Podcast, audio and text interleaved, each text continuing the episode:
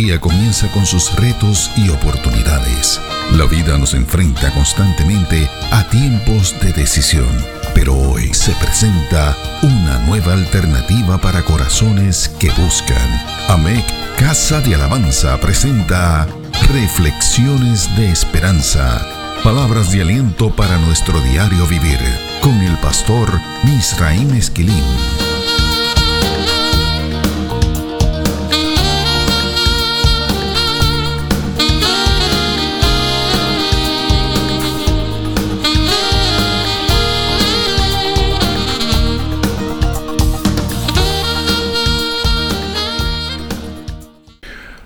Recibe bendiciones en el Señor. El análisis de la primera oración paulina que encontramos en la carta a los Efesios nos ha conducido a trabajar con la investigación acerca del significado de la fe y del amor. Pablo comienza esa oración diciendo que él había escuchado acerca de la fe y del amor para con todos los santos que había en esa iglesia. Esa investigación nos llevó a concluir que la presencia de esa fe, pistis, ese es el concepto en griego, y de ese amor, agape, describe que esa iglesia era carismática, en el sentido más amplio de ese concepto. Además, que esa iglesia sabía adorar a Dios. Las aseveraciones finales de la reflexión anterior señalaban que la presencia de esa fe y de esa capacidad para amar sirviendo de manera desprendida no eran una garantía de que ellos pudieran haber recibido la revelación de la esperanza que no avergüenza. Ese amor y esa fe no eran una garantía de que conocían cuál es la herencia que Dios ha preparado para los suyos. Esa fe y esa demostración de amor sacrificial no garantizaban que ellos conocían la plenitud del poder de Dios que está disponible para todos aquellos que creen en Jesucristo como su Señor y como su Salvador. Estas son algunas de las razones por las que Pablo decide orar por esa iglesia de la manera en que lo hace en esta carta. Tenemos que puntualizar que esa no es la única iglesia que encontramos en el Nuevo Testamento que sufre de estas clases de necesidades. Todas las iglesias tienen necesidades muy particulares. Un ejemplo impresionante de esto es la iglesia en Corinto. La Biblia dice que esa iglesia conocía todos los dones del Espíritu, que celebraba las liturgias eclesiásticas que creía y predicaba el mensaje cristocéntrico, o sea, el querigma, y que creía en la resurrección de los muertos y en la venida de Cristo. Sin embargo, estas eran algunas de las necesidades que tenía esta iglesia. Una de ellas era una iglesia sin amor. Escuchemos lo que dice Primera de Corintios capítulo 13 y verso 1. Si yo hablase lenguas humanas y angélicas y no tengo amor, vengo a ser como metal que resuena o címbalo que retiñe. Además, no era una iglesia espiritual. Escuchemos lo que dicen los primeros tres versos del capítulo 3 de la primera carta a los Corintios. De manera que yo, hermanos, no pude hablaros como a espirituales, sino como a carnales, como a niños en Cristo. Os di a beber leche y no vianda, porque aún no erais capaces, ni sois capaces todavía, porque aún sois carnales, pues habiendo entre vosotros celos, contiendas y disensiones, ¿No sois carnales y andáis como hombres? Porque diciendo el uno, yo ciertamente soy de Pablo, y el otro, yo soy de Apolos, ¿no sois carnales? Hay que añadir a esto que era una iglesia fragmentada. Escuchemos los versos del 10 al 13 del capítulo 1 de Primera de Corintios. Os ruego pues, hermanos, por el nombre de nuestro Señor Jesucristo, que habléis todos una misma cosa, y que no haya entre vosotros divisiones, sino que estéis perfectamente unidos en una misma mente y en un mismo parecer. Porque he sido informado acerca de vosotros, hermanos míos, por los de Cloé, que hay entre vosotros contiendas. Quiero decir que cada uno de vosotros dice, yo soy de Pablo, y yo de Apolos, y yo de Cefas, y yo de Cristo ¿Acaso está dividido Cristo? ¿Fue crucificado Pablo por vosotros? ¿O fuisteis bautizados en el nombre de Pablo? Añadimos a esto que era una iglesia escandalosa. En Primera de Corintios capítulo 5 y verso 1 encontramos lo siguiente. De cierto se oye que hay entre vosotros fornicación, y tal fornicación cual ni aun se nombra entre los gentiles, tanto que alguno tiene la mujer de su padre. Era una iglesia que ofrendaba como una obligación. El señalamiento lo encontramos en 2 de Corintios capítulo 9, los versos del 6 al 7. Pero esto digo, el que siembra escasamente también segará escasamente, y el que siembra generosamente, generosamente también segará. Cada uno dé como propuso en su corazón, no con tristeza, ni por necesidad, porque Dios ama al dador alegre. No era una iglesia humilde, Encontramos la siguiente información en el capítulo 10 de la segunda carta a los Corintios, particularmente los versos 17 y 18. Mas el que se gloría, gloríese en el Señor, porque no es aprobado el que se alaba a sí mismo, sino aquel a quien Dios alaba. Además, el apóstol Pablo le hace este señalamiento en esa misma segunda carta, esta vez en el capítulo 4 y verso 7. Pero tenemos este tesoro en vasos de barro, para que la excelencia del poder sea de Dios y no de nosotros. Hay otras necesidades que pueden ser identificadas leyendo las cartas que el apóstol Pablo le escribió a esa iglesia. Este ejercicio puede ser repetido en todas las cartas que encontramos en el Nuevo Testamento. Los resultados que se obtienen al hacerlo son impresionantes. Pablo conoce la iglesia en Éfeso y es por esto que sabe de qué cosas carecen los hermanos que la componen. Carecen de esperanza, conocimiento de la herencia de los santos y el pleno conocimiento de lo que es el poder de Dios. Ahora bien, la Biblia dice que Pablo no comienza a pedir acerca de estas necesidades sin antes dar gracias. Leemos lo que dice la primera parte del verso 16 del capítulo 1 de la carta a los Efesios. No dejo de dar gracias a Dios por ustedes. Repito, no dejo de dar gracias a Dios por ustedes. La acción de gracias es un elemento central y fundamental de nuestra experiencia de fe y de la oración. La Biblia presenta muchos modelos y muchos ejemplos de esto. La mayoría de ellos enfatizan la acción de gracias antes de que presentemos y que recibamos las respuestas a las necesidades que enunciamos en nuestras oraciones. De hecho, en muchas ocasiones la acción de gracias aparece en la Biblia como parte de los ejercicios que tenemos que hacer para poder discernir la ruta a seguir en medio de las experiencias que producen dolor y desaliento. En una nota editorial, tenemos que señalar que nos detuvimos a analizar esta dimensión de la acción de gracias en el año 2016.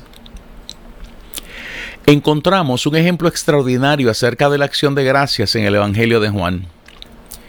Es muy interesante el dato de que en la narrativa del capítulo 11 de ese Evangelio es Jesús el que se detiene para dar gracias. Leemos lo siguiente en los versos 38 al 43 del capítulo 11 de ese Evangelio. Jesús, Profundamente conmovido otra vez, vino al sepulcro. Era una cueva y tenía una piedra puesta encima. Dijo Jesús, quitad la piedra. Marta, la hermana del que había muerto, le dijo, Señor, y he de ya, porque es de cuatro días. Jesús le dijo, ¿no te he dicho que si crees verás la gloria de Dios? Entonces quitaron la piedra de donde había sido puesto el muerto. Y Jesús, alzando los ojos a lo alto, dijo, Padre, gracias te doy por haberme oído. Yo sabía que siempre me oyes, pero lo dije por causa de la multitud que está alrededor, para que crean que tú me has enviado. Y habiendo dicho esto, clamó a gran voz, Lázaro, ven fuera. Aquellos que nos escuchan deben haberse percatado que en este pasaje bíblico Jesús no da gracias porque el Padre lo va a escuchar Jesús da gracias porque el Padre lo ha escuchado. Padre, te doy gracias porque me has escuchado. Así dice la versión Dios habla hoy en ese capítulo 11 y verso 41 del Evangelio de Juan. Esta aseveración provee una definición poderosa del concepto de la oración. Dios nos escucha antes de que oremos. Así lo dice Isaías 65 en su verso 24 y el Salmo 139 en el verso 4. El tema de la acción de gracias es manejado por varios de los escritores que el Espíritu Santo inspiró para escribir las sagradas escrituras. Por ejemplo, el apóstol Pablo nos dice lo siguiente en su carta a la iglesia en la ciudad de Filipo, Filipenses capítulo 4, los versos del 4 al 7. Regocijaos en el Señor siempre. Otra vez digo, regocijaos. Vuestra gentileza sea conocida de todos los hombres. El Señor está cerca. Por nada estéis afanosos, sino sean conocidas vuestras peticiones delante de Dios en toda oración y ruego, con acción de gracias. Y la paz de Dios, que sobrepasa todo entendimiento, guardará vuestros corazones y vuestros pensamientos en Cristo Jesús. El análisis exegético de esta porción bíblica nos permite concluir que la acción de gracias sirve como un modelo terapéutico para vencer la ansiedad. Es cierto que la invitación inicial del apóstol es a que compartamos el gozo, sí.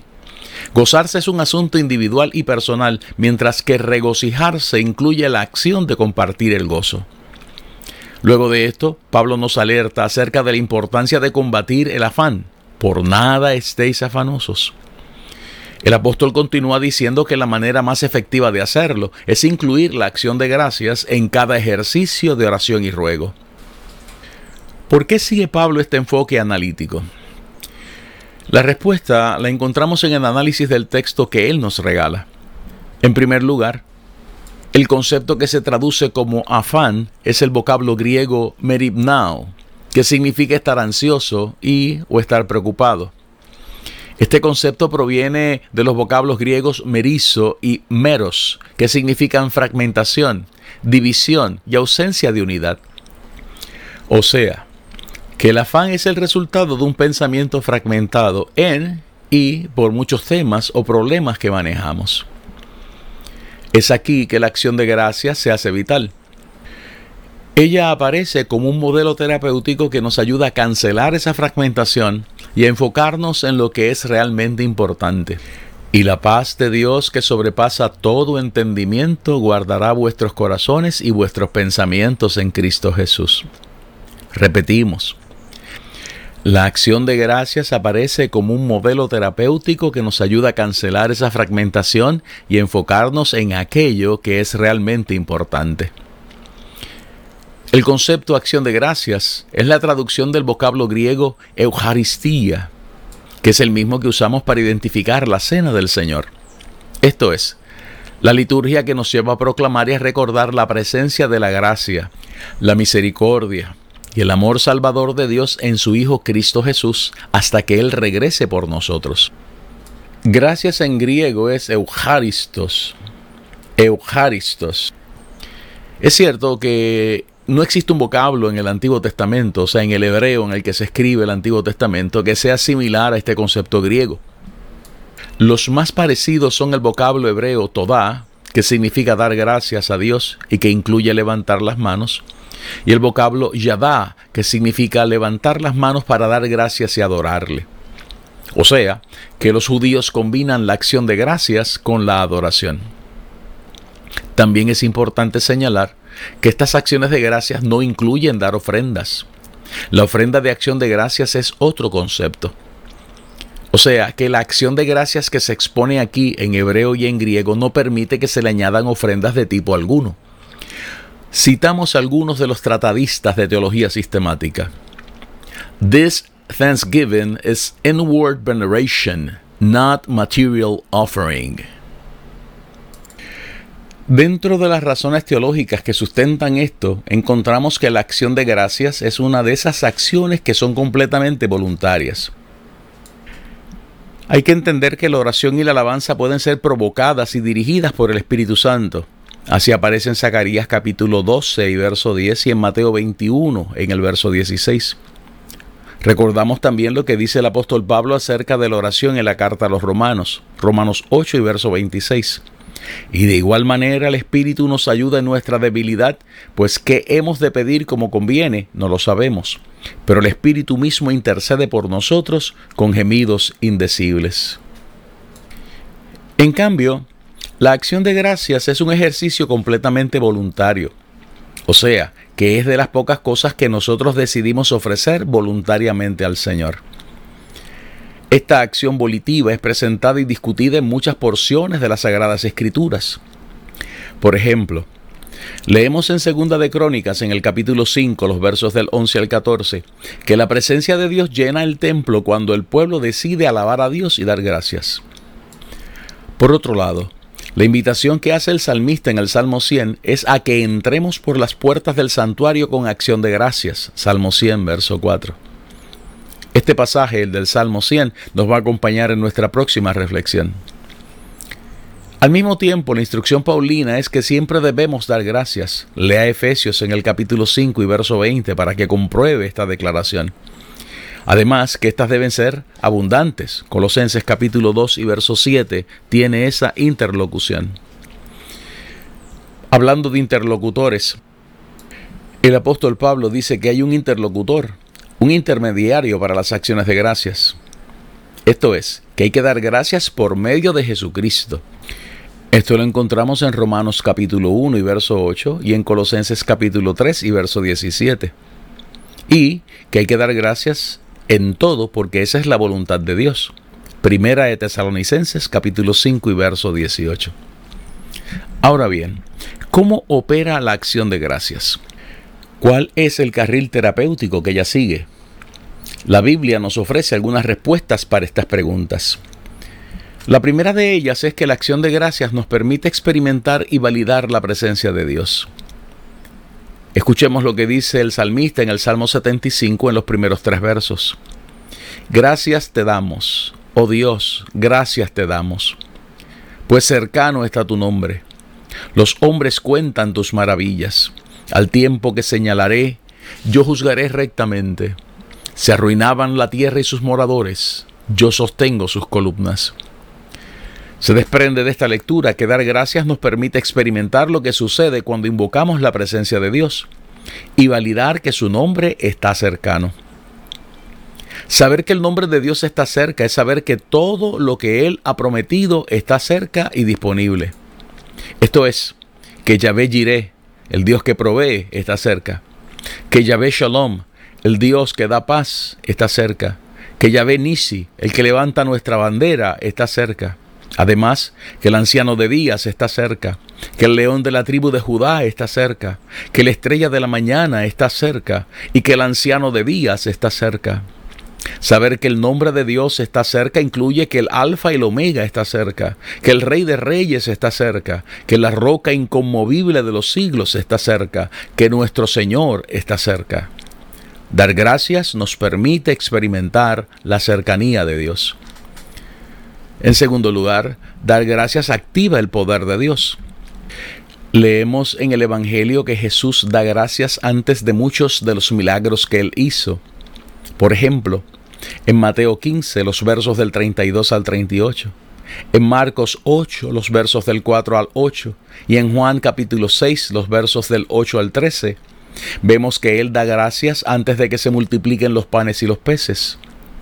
En el primer relato de multiplicación de los panes y los peces, porque hay uno para alimentar cinco mil personas en Mateo capítulo 14 y otro para alimentar cuatro mil personas en Mateo 15, encontramos que Jesús bendice, bendice los alimentos. El concepto utilizado allí también puede ser traducido como dar gracias.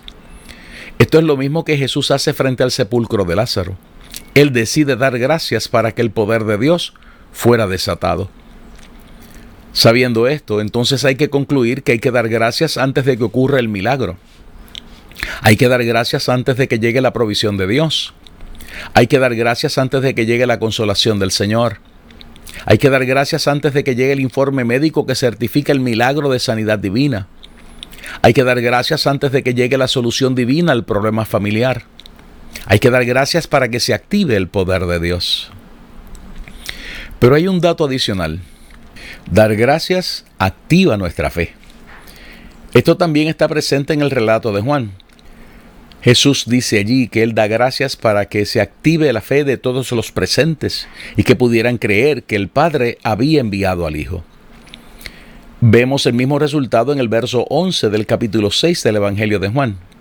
La acción de gracias activa la fe. Por último, el apóstol Pablo subraya eso en su carta a la iglesia en Colosas. Leemos lo siguiente en Colosenses capítulo 4 y verso 2. Perseverad en la oración, velando en ella con acción de gracias. La oración más efectiva es aquella que está permeada constantemente con acciones de gracias. Después de todo, Dios sabe de antemano lo que le vamos a decir en nuestras oraciones. Por lo tanto, dar gracias es una demostración de nuestra confianza en Él. La invitación que nos hace el Señor, particularmente cuando estamos enfrentando nuestros cementerios y nuestros muertos, reales y metafóricos, es que decidamos dar gracias. Sí, dar gracias para validar la cercanía de nuestro Dios, para activar su poder, para validar nuestra fe y para demostrar nuestra confianza en Él. Debemos subrayar que los creyentes en Cristo tenemos que dar gracias a Dios aun cuando estos beneficios no estuvieran disponibles. Continuaremos este análisis en nuestra próxima reflexión. Basta señalar que una de las conclusiones que se desprende de lo que hemos compartido hasta aquí es que la acción de gracias nos beneficia a nosotros. Dios continúa siendo Dios, Él sigue siendo Dios y nosotros no damos gracias. En cambio, nosotros nos perdemos bendiciones inefables si no lo hacemos. Reflexiones de Esperanza fue una presentación de AMEC Casa de Alabanza. Somos una iglesia de presencia.